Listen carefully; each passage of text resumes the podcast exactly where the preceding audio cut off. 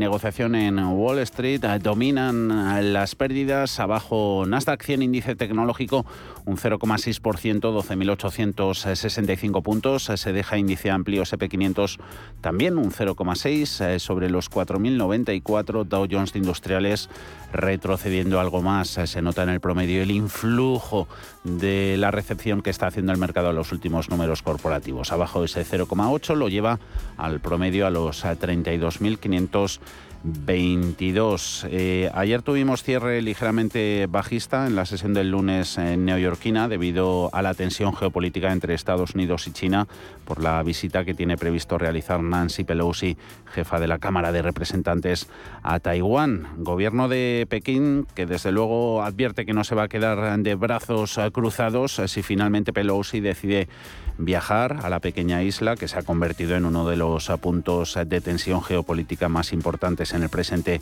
en el planeta. No hay que perder de vista que tras el fuerte rebote de julio los índices neoyorquinos se enfrentan además a importantes resistencias técnicas eh, que están frenando el avance de los mismos. Por ejemplo, tanto Nasdaq como SP500 han repuntado hasta su media de las últimas 100 sesiones, una resistencia, nos decían ayer, que deberán superar si quieren extender el rally del mes eh, pasado. En otros eh, mercados nos vamos a fijar en primer lugar en la evolución del precio del petróleo. Está con subidas, desde luego que no compensan las fuertes caídas de la víspera. Arriba la referencia americana West Texas, un 0,53 en 94 con 39, también un 0,6% el Brent. En Forex, en mercado de divisas, sigue la depreciación de la moneda única, 0,7% abajo en su cambio contra el dólar, el par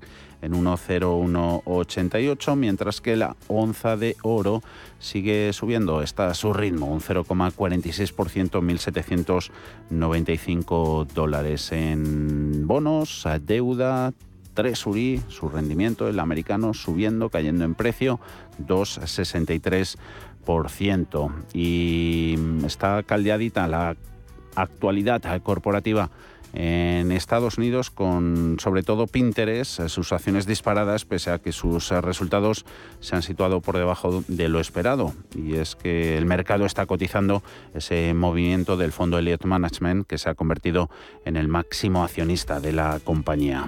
Cotizando también los números de Uber, subidas de doble dígito para este título. Caterpillar es lo que no está gustando. La estamos viendo con caídas dentro del Dow Jones para este fabricante de maquinaria pesada del 4,13 en los 186,81. Otras empresas implicadas eh, por sus resultados corporativos son las AMD, compañía de semiconductores, PayPal o la cadena de cafeterías Starbucks. De momento no ha hablado ningún miembro de la Reserva Federal de Calado sobre la mesa en la agenda y conferencia prevista de Charles Evans, presidente de la Fed de Chicago. Veremos a ver si sigue el discurso de este fin de semana en cuanto al endurecimiento monetario del que se mostraba partidario Neil Kaskari. Y además, en cuanto a referencia económica, poca cosa, esperando sobre todo datos de mañana del sector servicios y sobre todo el informe de empleo del viernes, el correspondiente al mes de julio. Recuerden que se espera la creación de 250.000 nuevos puestos de trabajo. El mensaje de la industria de semiconductores ha cambiado. Venimos escuchando la semana pasada a Intel. Tras varios años con escasez de chips, ahora ya se habla de justo lo contrario, con la baja demanda por la incertidumbre económica y la producción aumentada para compensar la situación anterior, se ha pasado parece que a una nueva etapa, a una fase donde al fin los consumidores podríamos salir ganando con precios más bajos en estos componentes que son tan deseados para una sociedad tan digital como la del presente Paul Mielgo.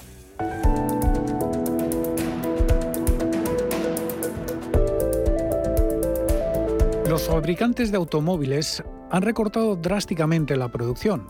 Las PlayStation son cada vez más difíciles de encontrar en las tiendas y los proveedores de banda ancha se enfrentan a largos retrasos en las entregas de sus routers. Todos tienen una cosa en común. la escasez global, repentina y en cascada de semiconductores.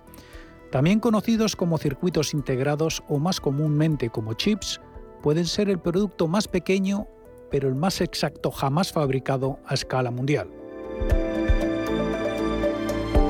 El coste y la dificultad en su producción ha fomentado una dependencia mundial de dos potencias asiáticas, Taiwan Semiconductors Manufacturing y Samsung Electronics, una dependencia exacerbada por la pandemia y las crecientes tensiones entre Estados Unidos y China. Los gobiernos y las corporaciones gastarán cientos de miles de millones en los próximos años en una carrera de chips con implicaciones tanto geopolíticas como económicas. El presidente estadounidense Joe Biden quiere garantizar la cadena de suministro. Este semiconductor es más pequeño que un sello postal, pero tiene más de 8.000 millones de transistores, 10.000 veces más delgados que un solo cabello humano en este chip. Estos chips son una maravilla de la innovación y el diseño impulsa gran parte de nuestro país, permite que gran parte de nuestra vida moderna continúe no solo nuestros automóviles, sino también nuestros teléfonos inteligentes, televisores, radios, equipos de diagnóstico médico y mucho más. Necesitamos asegurarnos de que estas cadenas de suministro sean seguras y fiables. La escasez de chips en gran parte puede achacarse a la pandemia. Los confinamientos han impulsado la demanda más allá de los niveles proyectados por los fabricantes de chips. Las ventas de ordenadores portátiles se han disparado a su nivel más alto en una década. La instalación de equipos de red doméstica, cámaras web y monitores también han aumentado cuando el trabajo en la oficina y la escuela se han trasladado a las casas. Las ventas de electrodomésticos, desde televisores hasta purificadores de aire, también han crecido, todos aparatos que ya incorporan chips personalizados. Las plantas de coches eh, que paralizaron prácticamente la producción en los primeros días de la pandemia sobreestimaron la rapidez con la que se recuperarían las ventas se apresuraron a finales del año pasado para reabastecer los pedidos, que fueron finalmente rechazados porque los fabricantes de chips no daban abasto en los suministros para los gigantes de smartphones como Apple.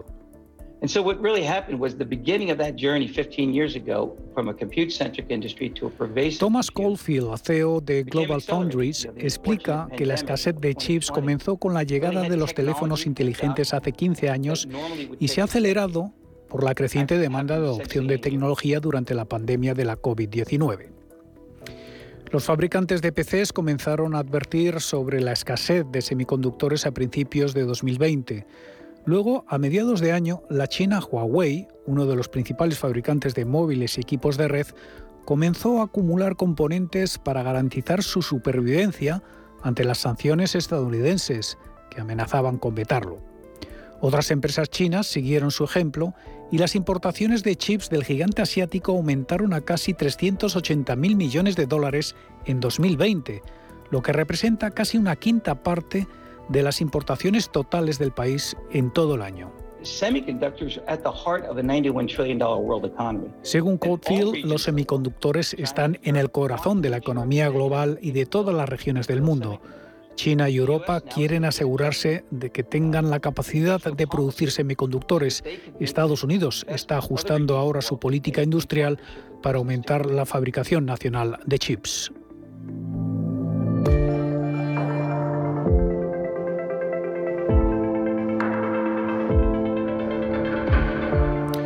Se estima que la escasez de semiconductores elimine de golpe y plumazo más de 60.000 millones de dólares en ventas solo para el sector de la automoción este año y retrase la producción de un millón de vehículos en el primer trimestre. No solo los automóviles, sino posiblemente un amplio espectro de dispositivos, desde teléfonos hasta consolas de videojuegos, podrían sufrir la escasez de chips o subida de precios. NXP Semiconductors e Infineon Technologies han advertido que las limitaciones de suministro se han extendido. Asimismo, Samsung ha avisado que espera que el grave desequilibrio plantee un problema a su negocio este año. Si bien la sequía de semiconductores es global, Europa la afronta desde una posición delicada. El ministro de Finanzas francés, Bruno Le Maire, advierte del riesgo de una elevada dependencia europea de Asia. Nuestra dependencia en materia de componentes electrónicos ante Asia es excesiva e inaceptable. Nos hace vulnerables y fragiliza nuestras cadenas de producción.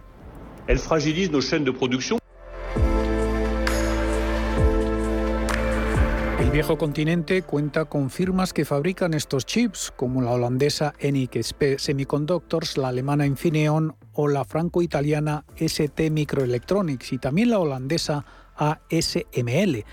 Pero aún así queda un largo camino por recorrer. Europa ha pasado de fabricar el 44% de los chips de todo el mundo en 1990 al 9% en 2020.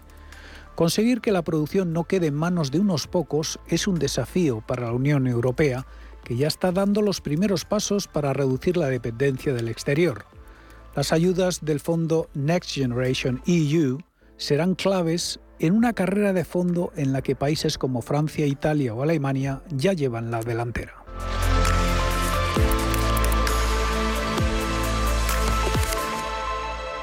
Si caminas solo, irás más rápido. Si caminas acompañado, llegarás más lejos. Luna Sevilla es su asesor patrimonial de referencia. Prestando nuestros servicios como agentes de Caser Asesores Financieros, somos una empresa con amplia experiencia profesional y una clara apuesta por la formación de calidad, la información transparente y objetiva y por el asesoramiento financiero personalizado y continuado. Si desea más información, visite lunasevilla.es o llámenos al 91 762 3442.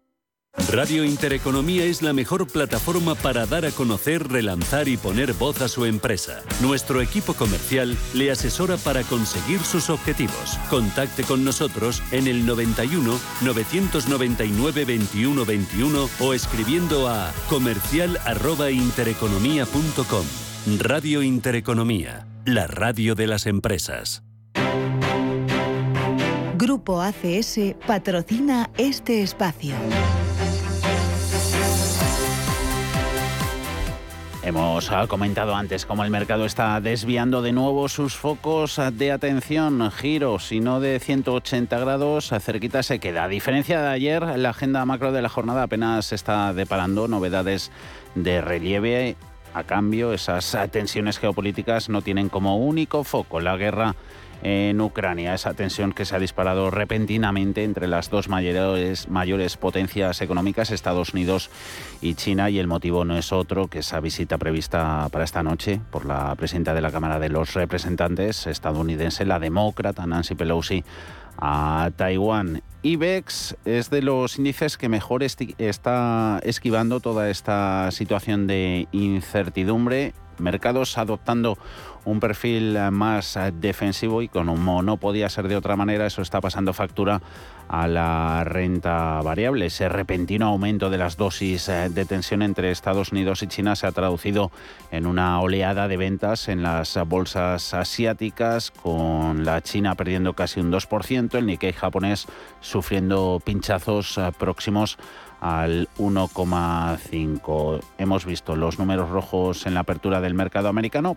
pero como estamos en repaso de la bolsa española, destaca ese IBEX entre los más resistentes, con una Europa adoptando también perfil defensivo. Sea como sea, mercado nacional está sufriendo un poquito para hacer frente a todas esas presiones bajistas del exterior. IBEX esforzándose en consolidar su margen por encima de la barrera de los 8.000 puntos, un nivel que ha conservado siempre al cierre de cada jornada desde el pasado 18 de julio. Mirando por dentro a ese IBEX eh, que cotiza con subidas del 0,15% en 8.096 eh, puntos, eh, vemos a la cabeza de las revalorizaciones a bancos. Se sitúa CaixaBank en los 3 euros clavados en estos momentos gracias a subidas del 3,7%. Lo mismo está ganando Sabadell, 64 céntimos, recuperación en la cotización de SACIR o ayer de primera hoy animada, arriba un 2%, 2 euros con 21 y más del punto porcentual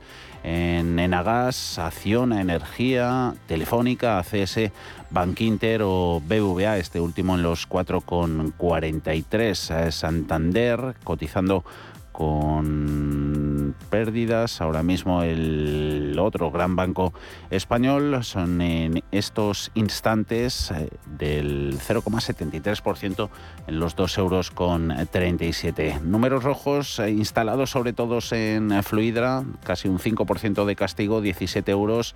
Acerinox eh, sufriendo también un 2,24, 8 euros con 97, perdiendo ArcelorMittal casi un 1,8, 23 euros con 18 y es que ese riesgo de represalias entre China y Estados Unidos está acentuando la cautela entre los inversores más cíclicos y los más ligados a las materias primas, como es el caso de las acereras, que están ejerciendo algo de freno. Fluidra también eh, protagonista con aguas eh, turbulentas después de publicar eh, resultados, así que las caídas desde comienzos de año pues ya rozan el 50 Última oleada de cuentas que ha dejado especialmente tocadas a las empresas del sector salud, del IBEX, con desplomes próximos al 20% en menos de una semana, a Farmamar, a Grifols y a Robi. Su pleno de caídas desde los resultados se está prolongando algo en la sesión de hoy. Protagonista este martes por un nuevo Profit Warning, advertencia negativa sobre evolución de negocio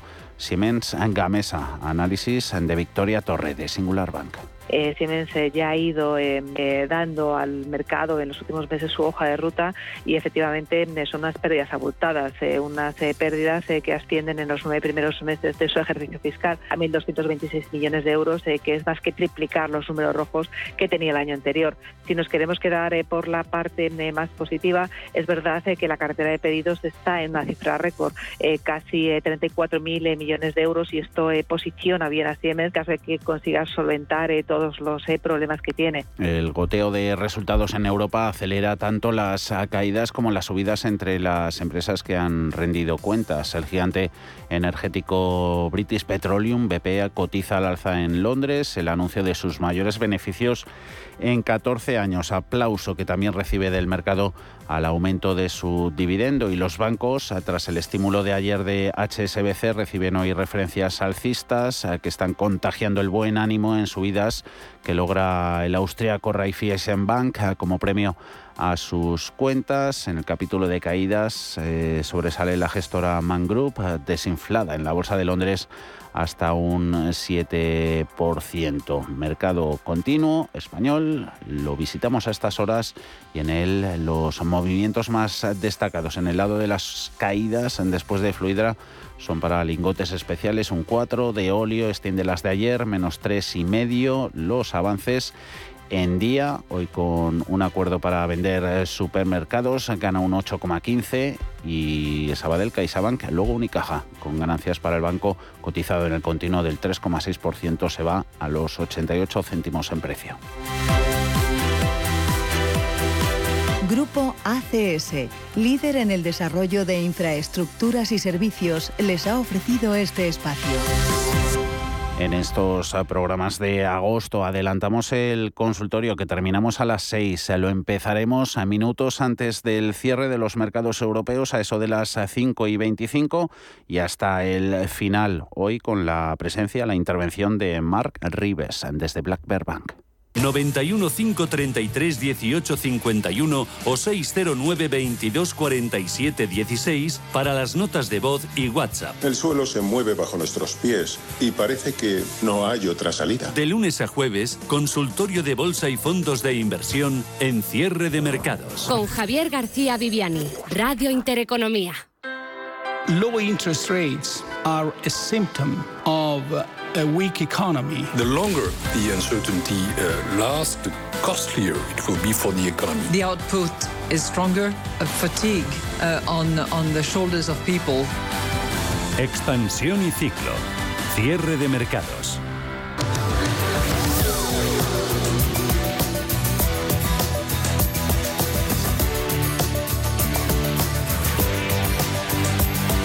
Expansión y ciclo y de nuevo también con Natalia Alonso. ¿Cómo estás Natalia? Muy buenas tardes. Buenas tardes. Martes en el que hemos conocido muchas eh, referencias, entre ellas destaca Informe de empleo, retroceso en el empleo este julio, que terminaba recientemente con más de 7.000 afiliados menos y 3.200 parados más. El gobierno atribuye este dato como el peor en 20 años, con casi 2,9 millones de parados en total en el país. Además, España lidera la tasa de desempleo de la Unión Europea. Aunque este junio la tasa de desempleo se mantuvo estable, este mes de julio ha terminado con la destrucción de numerosos empleos en el país, integrando 3.230 personas en la lista de paro, a pesar de que es un mes bueno para el mercado laboral. A este estancamiento de empleos se le atribuye el adelantamiento de junio en las contrataciones para la campaña veraniega. Nadia Calviño achaca esta subida de desempleo al cambio de la reforma laboral con contratos indefinidos. Que la volatilidad de un mes concreto no nos tiene que despistar de las grandes cifras, que tenemos 11 millones de personas con un contrato indefinido, cosa que no, sucedía en el pasado, que más del 30% de los contratos son indefinidos, en fin, que hay un cambio de tendencia con la reforma laboral pero sin negar en absoluto que a partir de mediados de julio hemos visto una ralentización del ritmo de creación de empleo y que por supuesto estamos en un momento de, muy alta incertidumbre. Pero quiero decir que las cifras no, hay, eh, no hay que verlas fuera de su contexto, digamos. A pesar de que en julio se ha creado empleo en prácticamente en todos los sectores, no ha sido suficiente para contrarrestar esta caída de afiliaciones y la incidencia del turismo internacional en España muy importante. Responde y tanto con un gasto de los turistas extranjeros eh, que visitan nuestro país de 9.000 millones de euros. Supone el aumento de casi cuatro veces más que en junio del año pasado. Además, el número de turistas también ha aumentado con más de 7 millones respecto a los 2 millones que gastaron el año anterior. El turismo responde como motor económico para los dos últimos trimestres del año y dará un respiro a la economía antes de que este crecimiento comience a disminuir. El gasto medio por turista se situó, se situó en 1.205, lo que supone un incremento de casi el 10%, y el gasto diario aumenta en unos 170 euros. Reyes, Reyes Marotos, ministra de Industria y Comercio, declara que no estamos que nos estamos acercando a los niveles de prepandemia. Bueno, estamos efectivamente acercándonos, los datos son extraordinarios. Llevamos eh, seis meses con una intensa recuperación del sector turístico.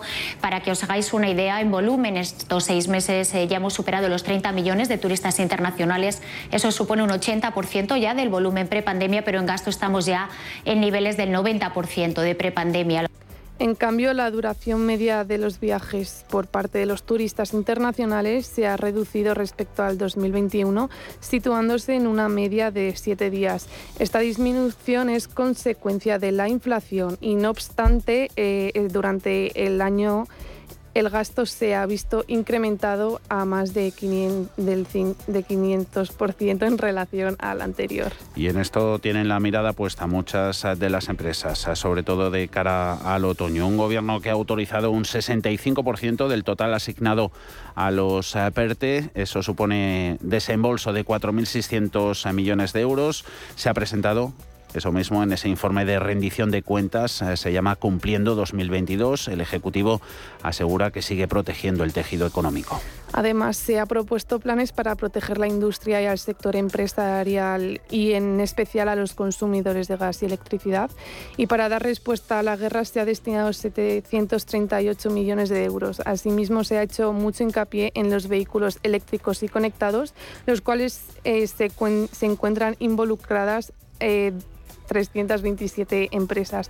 Además, estos proyectos han sido seleccionados para transformar la cadena de automoción y que así España sea líder en electromovilidad en Europa.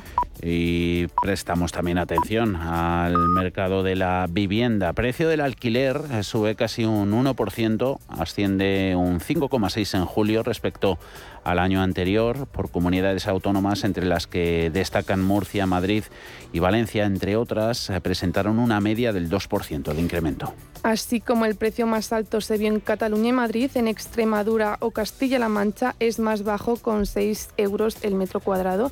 Y en cuanto a provincias como Cantabria, Castellón o Huelva, han presentado una gran subida y por el contrario Zamora encabeza el listado de provincias con una caída del 2,5% y seguidas de Segovia y Pontevedra. Seguimos ahí en el mercado inmobiliario. Las hipotecas en la zona del euro, datos del BCE, se encarecieron a máximos desde 2016, eso antes de la subida de tipos por parte del Eurobanco. El interés que se aplica a los nuevos préstamos para la adquisición de la vivienda alcanzó en junio casi el 2%. Una subida de 64 puntos respecto al mínimo histórico que fue en septiembre del año anterior. No obstante, se mantiene alejado del registro de septiembre del 2008. El nivel más alto del interés compuesto se encuentra en Grecia por delante de Irlanda y Alemania. En el caso de España el interés subió a un, un 1,7%. Además, el BCE elevó los tipos de interés en 50 puntos, por tanto comenzó un aumento en el precio eh, que se había adelantado. Además, el precio de la vivienda en la zona euro se ha encarecido casi un 10% anual.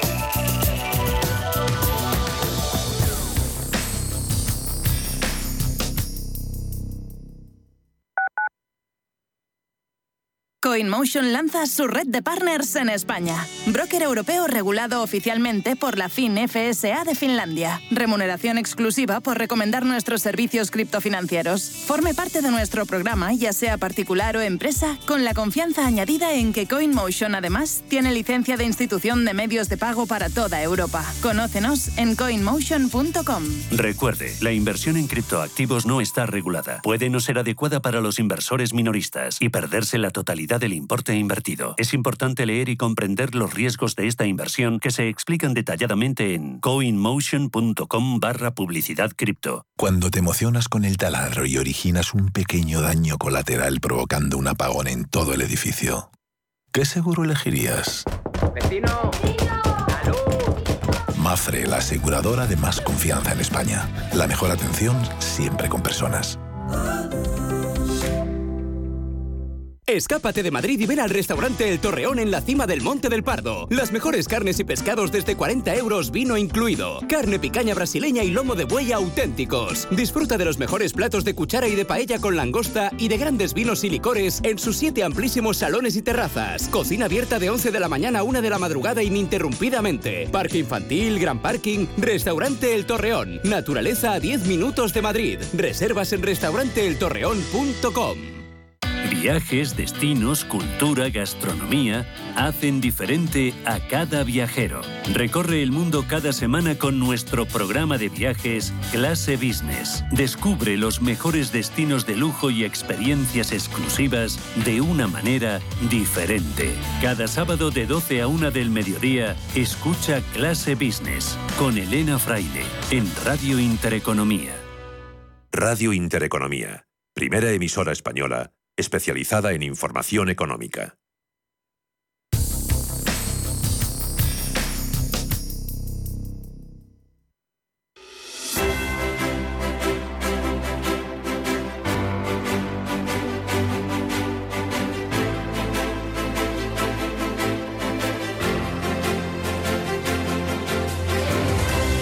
Muchos españoles recuerdan 1992 como uno de los grandes años de modernización para el país.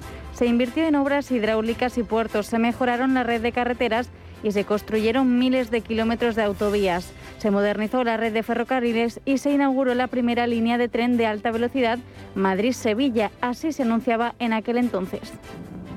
Les comunicamos que el tren llegará a su destino con seis minutos de retraso.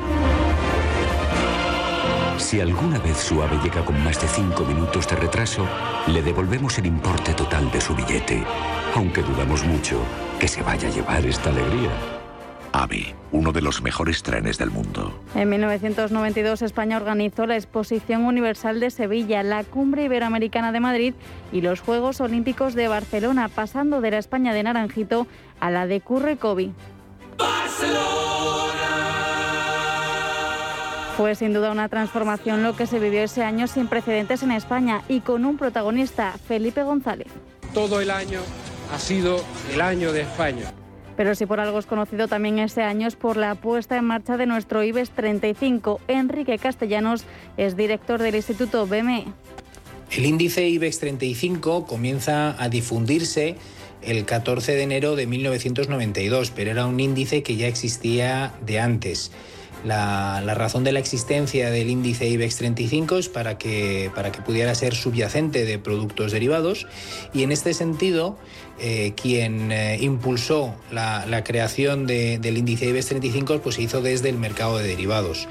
La historia es eh, bastante curiosa y, ocurrió en, muy poquito tiempo y unos años que fueron muy importantes para los mercados financieros en España, que fue finales de los años 80, primeros de los años 90, ocurrieron muy, muchas cosas en, muy poquito tiempo. ¿no? el desencadenante fue la reforma de la Ley del Mercado de Valores de 1988. Y el 14 de enero de hace ya 30 años echaba a andar con algunas empresas que ya han desaparecido, con otras que se han transformado y con unas pocas que sobreviven tal cual 30 años más tarde. Durante este periodo, la economía española ha triplicado su tamaño en términos de Producto Interior Bruto, al tiempo que el valor de las empresas del indicador se ha multiplicado por 10.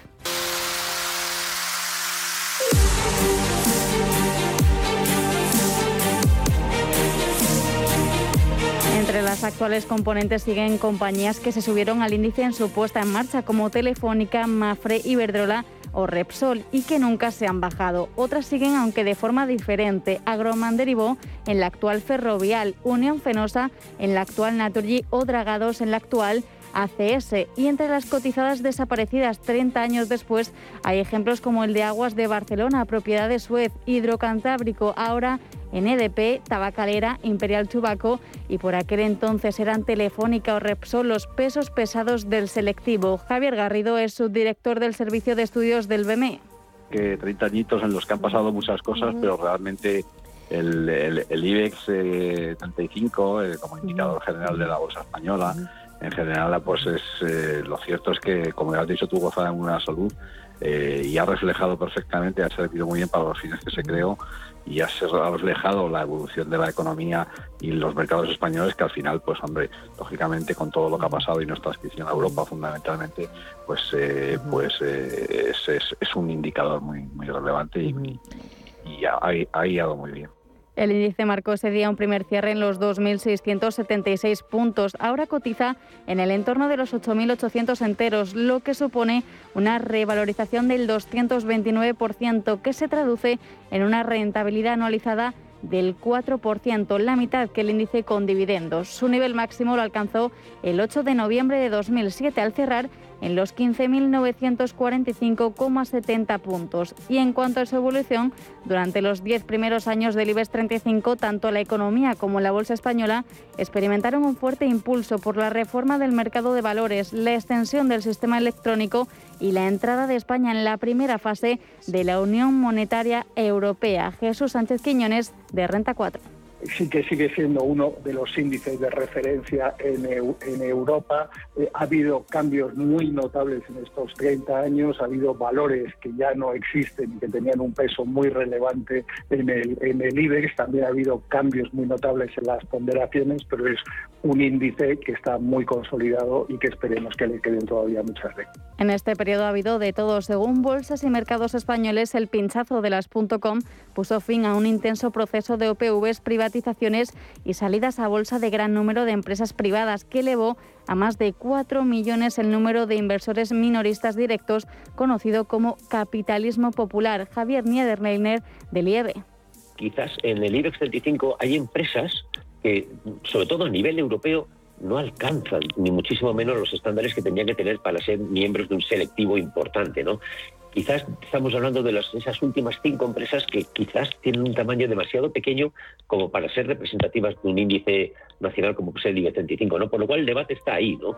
Efectivamente, estoy contigo en que sí que se podría incorporar nuevas empresas de nuevos sectores, pero hay otra corriente de pensamiento que dice que a lo mejor eh, nos sobran cinco empresas.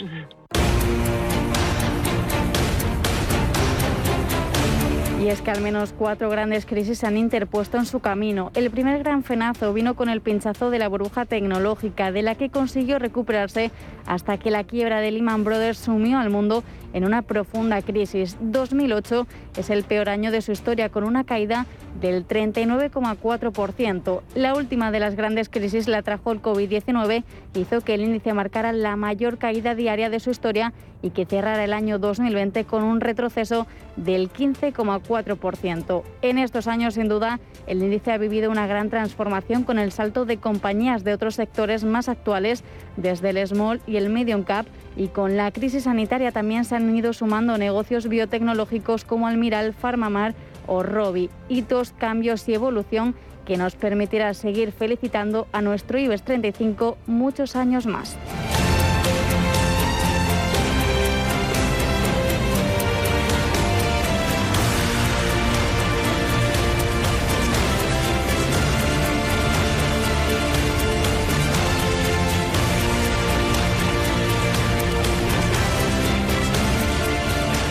Esto es Cierre de Mercados con Javier García Viviani.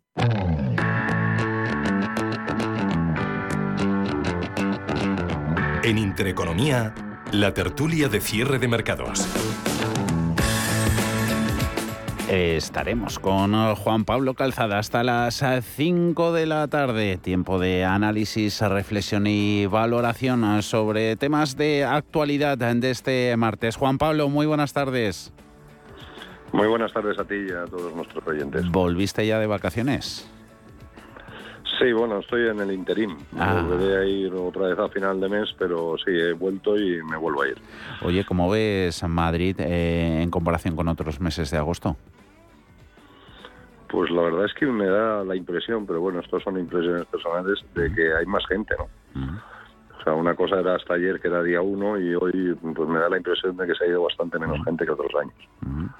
No eres el primero que hemos estado preguntando a lo largo del día cómo, cómo veíais las, eh, las calles de, de, la capital, los que venían aquí a nuestros estudios, también los que nos estaban entrando desde fuera, desde sus respectivos lugares, cómo andaba el sentimiento ¿no? a, pie de calle, porque hoy, eh, no sé si con esos datos de, empleo que hemos conocido, eh, el gobierno todavía quizá un poquito pues no sé, ¿no? Embriagado por, por los datos de la semana pasada de, PIB, también la EPA del, del, mismo periodo, del segundo trimestre, eh, pues ahí nos hemos encontrado de repente con ese peor dato laboral de un mes de julio en muchos, muchos años. Se destruye empleo en España por primera vez en un séptimo mes del año.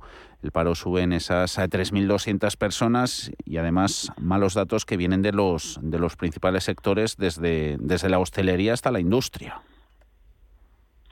Sí, muy malos datos y además eh, en consonancia con lo que vienen, porque tenemos un, un cierto grado de desinformación por el maquillaje estadístico, ¿no? Mm. O sea, los fijos discontinuos nunca vuelven a ser parados, aunque no estén trabajando, eh, se quedan en, un, en buscadores de trabajo, que tampoco es una categoría ahora mismo de estar parado. O sea, la gente busca trabajo, no se sabe muy bien por qué, no porque esté parado según las estadísticas oficiales.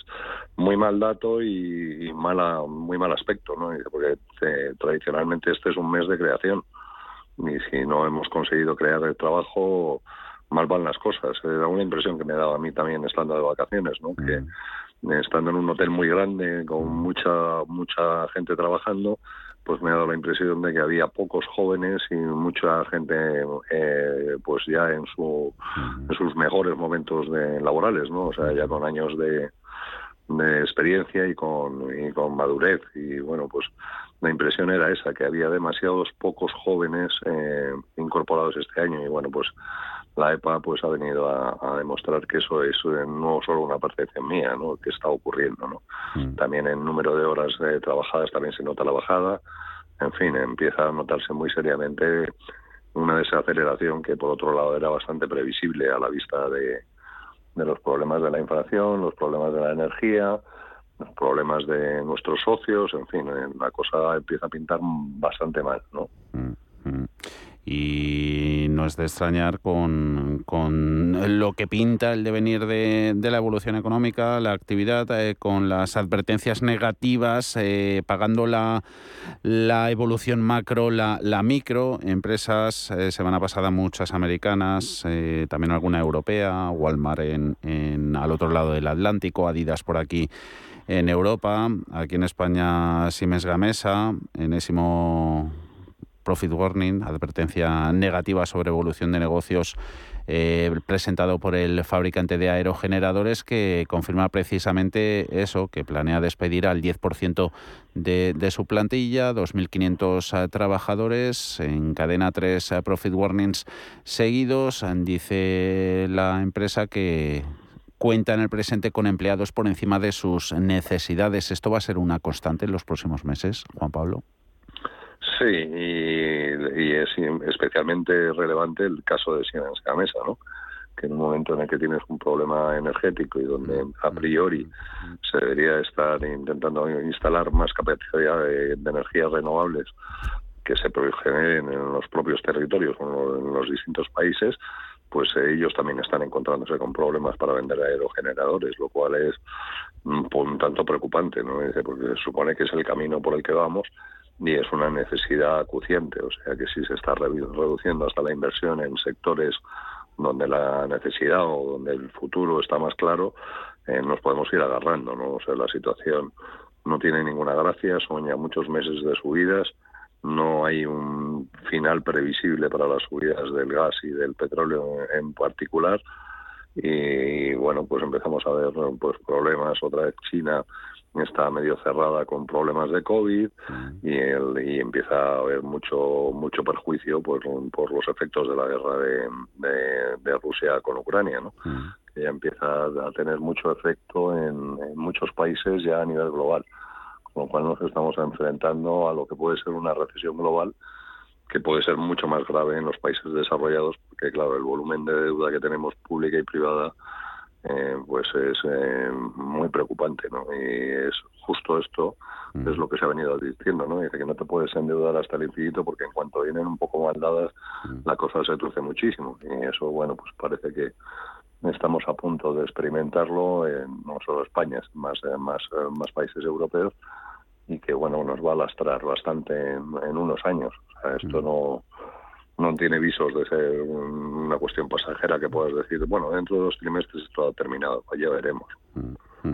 Y aquí mientras pues eh, seguimos con, con, medidas, iniciativas, eh, con ese debate para el plan de ahorro energético, eh, con la pandemia, ¿no? Muchos gobiernos detectaron que, que podían aplicar medidas pelín autoritarias, no sé, también de dudosa eficacia, pero porque siempre no contarían con un porcentaje significativo de, la población que, las apoyaría porque algo había que hacer. No sé si ahora, con esto del plan de ahorro energético, 27 grados en mínimo el, aire acondicionado, 19 grados la calefacción, no sé si aquí nos tenemos que preparar para medidas semejantes en, mil ámbitos, además. Bueno, a mí me gustaría que las medidas eh, fueran más pactadas con, con, los distintos actores, porque parece que salen de manera unilateral desde el gobierno y sobre todo con unos números detrás, ¿no? Porque realmente nadie te dice, o sea, dice, bueno, vamos a ver, vamos a reducir el, el alumbrado, como se dice, de las calles por la noche. Mm. Dice, esto, aparte de que va a tener unos efectos claros en la inseguridad, eh, dice, ¿esto qué supone? O sea, estamos ahorrando el 3, el 2, el 1 el 5, el 20% que estamos ahorrando del gasto normal, igual que las subidas de del, aire acondicionado y la bajada de la calefacción. ¿no? Y de esto a mí me gustaría que nos pusieran en un papel, ya esto es así, o que se hiciera un estudio muy claro en que se gasta la energía en este país, que ya todos somos, eh, o la mayoría del país, siendo envejecido, pues ya somos suficientemente mayores para que nos puedan decir las cosas como son y ver cada uno en qué puede ahorrar, ¿no? Y a lo mejor, pues yo qué sé, no, no está claro en qué se gasta más y en qué se gasta menos. También en las únicas cifras que se dan, que es que la subida de un grado del aire acondicionado ahorra un 7%, ¿un 7% de qué? O sea, un 7% del gasto total del aparato, eh, un 7% de qué? Tampoco está claro, ¿no? Y dice, yo creo que que esto debe estar evaluado por, por expertos y debe ser explicado muy claramente y sobre todo que todo el mundo sepamos dónde se va de verdad el consumo eléctrico. Y por supuesto eh, tendría que hacer un esfuerzo especial la Administración Central, que es lo que lo promueve, diciendo, ya, pues yo voy a hacer todos estos, pues, eh, o voy a tomar, adoptar todas estas medidas que van a tener un impacto de tantos kilovatios o de, tanto ahorro, que se traduce en tanto dinero y en tanta menor necesidad de, de, importación, pues en este caso de gas natural, que es lo que más nos preocupa. Y eso tampoco lo veo. Y entonces, bueno, pues es un poco lo que tú dices, ¿no? un poco autoritario y ver hasta dónde tolera el personal que se tomen medidas de este tipo sin eh, porque sí, ¿no? O sea, sin explicar muy bien eh, cuál es que estamos persiguiendo y qué estamos consiguiendo. y esa y esa falta de, consenso, eh, Juan Pablo, es, es lo que invita a que hayamos visto la reacción de gobiernos como el de la Comunidad de Madrid. Hoy escuchábamos tanto a Calviño como al presidente Sánchez respondiendo al rechazo de Ayuso a estas a estas medidas de ahorro energético. Bueno, eh, yo creo que no hace ningún bien que se tiren los trastos a la cabeza. O sea, Isabel Díaz de Ayuso ha dicho por qué no quiere hacerlo y en vez de llamarla insolidaria y demás, pues que intenten convencerla con otro tipo de argumentos que no sean insultos. Yo realmente entiendo la postura de la presidenta de la Comunidad de Madrid. O sea, no hay más que hablar con gente de, por ejemplo, Latinoamérica, que te dicen que les encanta Madrid porque es un sitio donde se puede andar a cualquier hora del día por cualquier calle y no te pasa nada. Entonces vamos a ver si eh, apagando las farolas eh, pues a las 10 que dicen, a las 10 me parece muy pronto y bueno, pues me parece razonable que a lo mejor nos planteemos que a partir de entre la 1 y las 5 de la mañana o las 6 que empiezan a salir los primeros trabajadores, apaguemos el alumbrado público.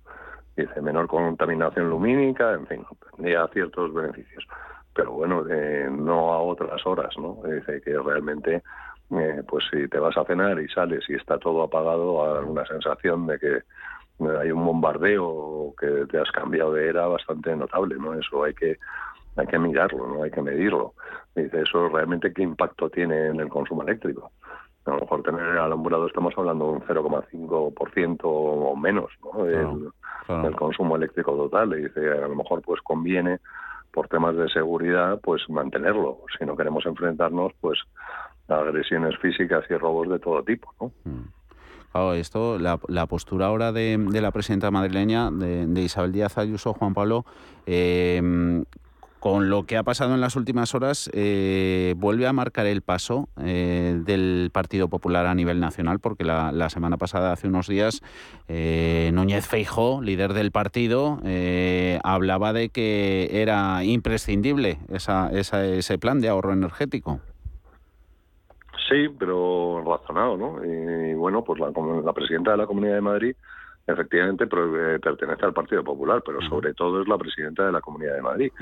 Y como tal tiene que actuar. Y si ella opina, que ha dicho por qué, eh, no debe hacerse, pues habrá que rebatirla con argumentos. No eh, prietas las filas porque el partido lo, lo decide todo, ni insultándola como está haciendo el gobierno. Y habrá que razonar de alguna manera yo creo que es muy difícil un partido político eh, de, con opiniones tan uniformes y que no haya algún verso discordante. A mí ah. personalmente me preocuparía mucho, ¿no? De los partidos políticos que solo dijeran una cosa. O sea, yo creo que tienen que hacer o deben de prospectar qué es lo que piensa la sociedad y la sociedad, pues ahí en unos barrios o en, en unas situaciones piensa unas cosas y en otras otras. ¿No? Entonces eso pues debería reflejar en los partidos políticos de alguna manera. No me parece que haya sido radical y no sé si va a, hacer efecto arrastre. Lo que está diciendo es la situación, que Madrid, que es una ciudad muy turística y donde se viene a hacer un turismo que es de noche en gran parte, pues el apagar las luces pues puede ser un problema. Pues sí, efectivamente, si tienes a gente de Europa que viene a, a irse de juerga, luego, bueno, pues si les apagas todo, pues a lo mejor sí que le perjudicas, ¿no? O gente que viene a ver una ciudad muy bonita por la noche iluminada y que no la pueda ver, pues a lo mejor sí que les perjudica. No sé, esto a mí me encantaría que entráramos en, en los argumentos racionales y no en, el por qué sí o por qué no, ¿no? Mm. Eso sería mm. lo fundamental. Y yo creo que en este caso, aunque no son los mejores ni los más detallados argumentos, la, la presidenta de la Comunidad de Madrid lo ha dejado claro. Dice, vamos a ver si hace efecto rastreo o no, pero la deberían de, responder también argumentando. Ah. Eh, de la escena internacional también estamos pendientes. Eh, Reuters, ahora mismo, última hora, eh, cuenta la agencia que, el avión que transportaba a la presidenta de la Cámara de Representantes de Estados Unidos, Nancy Pelosi, acaba de llegar a, a Taiwán. Esa visita que va a monitorizar China ya advertía en las últimas horas las autoridades de Pekín que no se iban a quedar, desde luego, de, brazos eh, cruzados. Un minutito apenas eh, con todo lo que está Juan Pablo el, avispero en la escena internacional. Eh, ¿Preocupa ahora que se pueda enturbiar un poquito más la, la relación entre, entre Estados Unidos y China? Por supuesto que mete presión pero también hay que reconocer que en teoría Taiwán es un estado independiente y que puede recibir a las, a las autoridades que considere preciso y que de alguna manera sí es una intromisión que algún país externo diga que pueden o no pueden hacer. También hay que tener en cuenta que eh, no puedes eh, a un país porque sí, ¿no? Y a lo mejor hay que medir las cosas. No sé cuál es la necesidad de que sea Nancy Pelosi y no su secretario el que vaya a Taiwán a lo mejor se podía haber evitado también por ese sitio, pero es que eh, estamos, como bien dices, en una situación de escalada de tensión, sobre todo eh, con el bloque de la Unión Soviética, vamos, o Rusia, China, con Occidente y que Estados Unidos pues está tanteando o está intentando mantener cierta tensión alrededor de Taiwán, intentando defender los intereses de, de, independencia de Taiwán frente al convencimiento chino de que es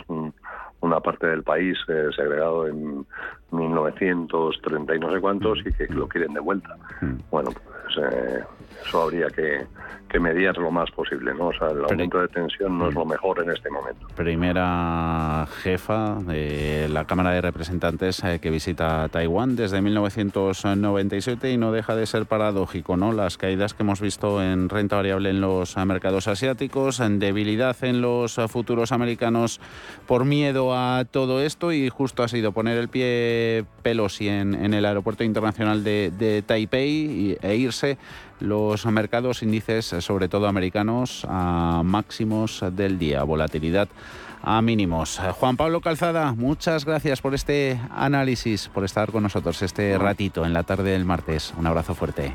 Muchas gracias y un saludo para todos. Hasta luego.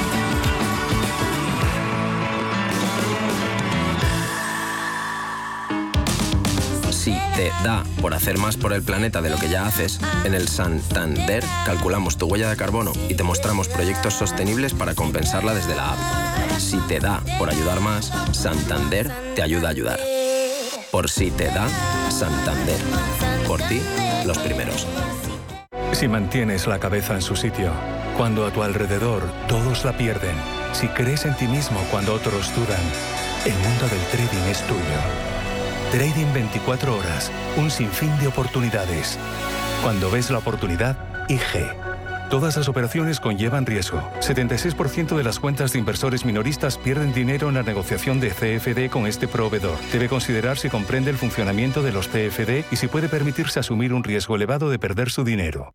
Antes de que amanezca te acompaña, escucha y ameniza las mañanas en Radio Intereconomía. No olvides participar los últimos viernes de cada mes en nuestro sorteo con grandes regalos y obsequios llamando al 91 53 318 51. Antes de que amanezca, con Willy Sancho Muela, de martes a viernes de 6 a 7 de la mañana en Radio Intereconomía. You my courage, my shield. Grace under pressure, my wall of steel. I was a stone weighing us down. You were the angel I chained to the ground. I miss the way you undress. I miss your head on my chest. Can't stop this bleeding, can't stop you leaving. I'm missing the sound of your heart beating.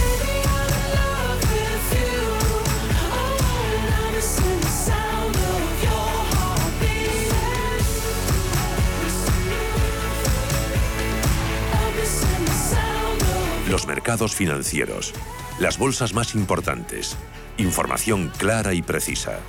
Esto es Radio Intereconomía.